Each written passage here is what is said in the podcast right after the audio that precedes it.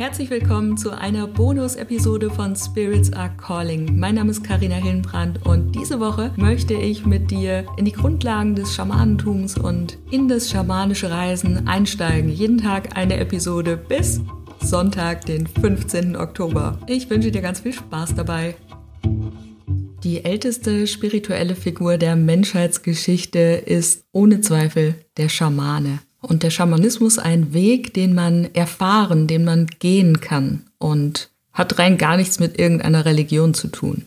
Wir können mittlerweile die schamanische Praxis bis in die Steinzeit zurückverfolgen, aber man kann auch sagen, dass es sowas wie den einen Schamanismus nicht gibt. Denn egal, wo wir auf der Welt hinreisen, ob wir uns die historischen Kelten angucken, ob wir nach Peru gehen oder uns die Inuit anschauen, beziehungsweise ihre Praktiken, stellen wir fest, dass die Herangehensweisen, die Praktiken, die Ausprägungen doch überall unterschiedlich sind.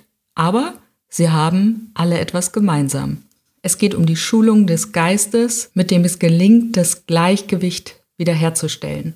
Und in fast allen Traditionen gibt es so etwas wie Ekstasetechniken, das heißt, der Praktizierende versetzt sich in eine Trance und damit in die Anderswelt zu reisen, also die Welt zwischen den Welten, so wie wir sie kennen. Und das Spannende ist, wir haben alle diesen Zugang. Denn jeder kann mit dem Begriff Intuition etwas anfangen oder hatte schon mal ein Déjà-vu. Das heißt, wir haben so ein innerliches Gespür in uns, was wir nicht erklären können, aber was auf jeden Fall da ist. Der Verstand probiert es dann natürlich schon zu erklären, ne? Habe ich Glück gehabt oder hatte ich mal den richtigen Riecher? Und auch wenn wir in dem Moment vielleicht an Zufall glauben, stell dir mal vor, was möglich ist, wenn wir genau diesen Nerv trainieren, diese Kommunikation mit der Anderswelt trainieren.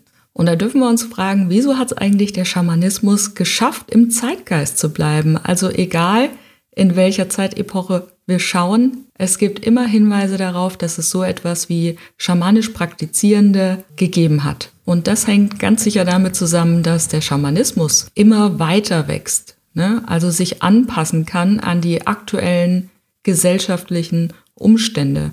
Und normalerweise steht er auch nicht in Konkurrenz zur Kultur. Eher ist es etwas, was ergänzend da sein kann. Und gleichzeitig ist es etwas, was ergänzend zu einer Religion da sein kann. Aber dass es nicht immer funktioniert hat, zeigt uns zum Beispiel die Zeit der Christianisierung, ne, als die Frauen, die Heilerinnen, die Druidinnen, die Schamaninnen als Hexen verfolgt wurden. Und Achtung, jetzt kommt eine nicht ganz so romantische Theorie von mir, beziehungsweise vielleicht hatte die auch schon mal jemand vorher. Also mein Gedanke dazu ist jedenfalls, der Weg des praktizierenden Schamanen ist ja auch die Geschichte der Heldenreise. Also ich habe es am Anfang gesagt, es geht immer darum, etwas wieder ins Gleichgewicht zu bringen. Das heißt, es gibt irgendwo ein Ungleichgewicht. Der Schamane oder der schamanisch Praktizierende geht auf die Reise, kommt mit der Medizin zurück und verteilt die natürlich im Volk. Das ist der Stoff, aus dem jede gute Geschichte ist. Also guck dir an, was so im Kino läuft, was im Fernsehen läuft. Jede Geschichte basiert im Grunde auf genau dieser Heldenreise. Und ganz ehrlich, das ist es doch, was wir uns alle wünschen. Jeder von uns kennt doch diese Lebenskrisen oder diese auch kleinen Krisen des Alltags, wo jemand kommt mit der Medizin und es wieder in Ordnung bringt, wieder ins Gleichgewicht bringt. Und ich glaube, dass es kein Zufall ist, dass Spiritualität gerade so einen Boom erfährt und das schon seit so vielen Jahren, ne? weil wir hungrig nach dieser Magie sind, nach dieser Mystik, nach diesem spirituellen Zugang, nach dieser Seelennahrung. Und das ist auch der Grund, warum es immer mehr zurückgeht zu den Wurzeln, warum plötzlich Manager-Workshops auf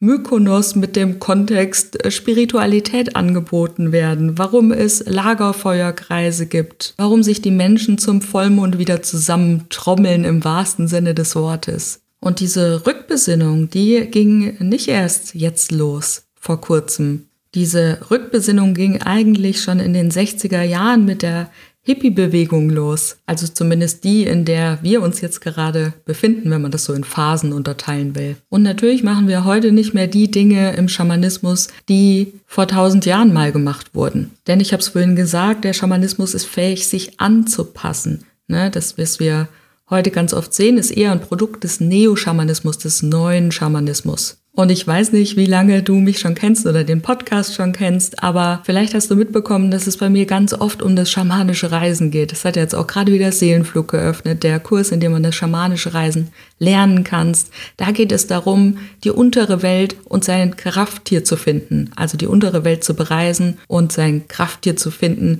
Was das im Einzelnen bedeutet, erzähle ich dir in den nächsten Tagen noch in den Bonus-Episoden. Aber die Krafttierreise so wie ich sie anleite in die untere Welt, ist auch nicht auf der ganzen Welt gleich. Also die Menschen haben sich schon immer die Kraft der Tiere zunutze gemacht, aber das System Krafttier und untere Welt ist eher eine Trance-Technik, die wir der neueren Zeit zuordnen können. Was aber auch wieder überall gleich ist, ist, dass es im Schamanismus so etwas wie, und diesen Begriff habe ich mal gehört und der hat sich so eingeprägt, dienstbare Geister zur Verfügung haben, mit denen wir kommunizieren können. Und dazu gehört eben auch das Krafttier. Aber Tiergeister ist nochmal ein ganz, ganz vielfältiges Feld. Es gibt da nämlich nicht nur das Krafttier, es gibt da mehrere. Was es genau im Einzelnen ist, werden wir auch noch in den nächsten Tagen besprechen. Aber Tiergeister hatten auch schon immer einen hohen Stellenwert in unserer Gesellschaft beziehungsweise in unserer